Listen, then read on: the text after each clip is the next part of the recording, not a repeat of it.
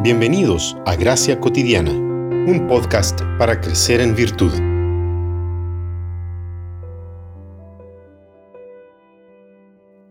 Pero la esperanza que se ve ya no es esperanza. ¿Quién espera lo que ya tiene? Romanos 8, 24. La esperanza posee muchas promesas.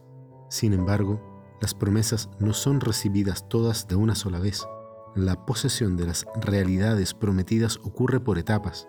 De ahí la doctrina de la esperanza que vemos en el citado texto de Romanos. Una de las promesas es la vida después de la muerte.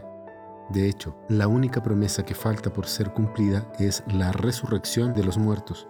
El Nuevo Testamento se concentra la mayor parte del tiempo en la promesa de la vida eterna que los creyentes disfrutarán una vida en el cielo nuevo y tierra nueva. El diálogo entre Jesús y el ladrón en la cruz nos muestra la expectativa gloriosa de lo que experimentaremos en la muerte. Ese hombre, que demostró una gran perspicacia teológica, recibió de Cristo una doctrina mucho más preciosa, la de la esperanza. Cuando el criminal a su lado protestó contra Cristo, ordenándole que lo salvara a todos, el que terminó siendo salvo fue el ladrón del otro lado. Lo interesante del relato es que esa salvación no llegó sino por un acto de fe. El ladrón dijo, ¿ni siquiera temor de Dios tienes aunque sufres la misma condena? Él demostró una percepción aguda en relación al temor a Dios. Inmediatamente el temor a Dios infundió en él el sentido de justicia al declarar su pecado. Nosotros verdaderamente estamos recibiendo con justicia lo que nuestros actos merecen. Pero este hombre no hizo mal alguno, sentenció sin antes atreverse a clamar misericordia al Hijo de Dios. Acuérdate de mí cuando vengas en tu reino.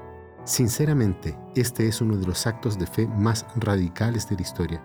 No hay en la Biblia tal osadía.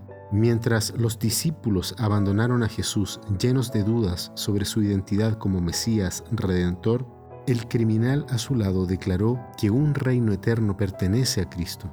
¿Cómo respondió Cristo al borde de la muerte a esta declaración de fe? Jesús le ofreció una esperanza sin igual. Te aseguro que hoy estarás conmigo en el paraíso. No sabemos cuánto más vivió ese criminal después de este diálogo, pero ciertamente eso es irrelevante comparado con el hecho de que Jesús lo salvó. Esta es la belleza del Evangelio. Toma una situación de desesperanza absoluta y ofrece justamente lo opuesto, esperanza eterna.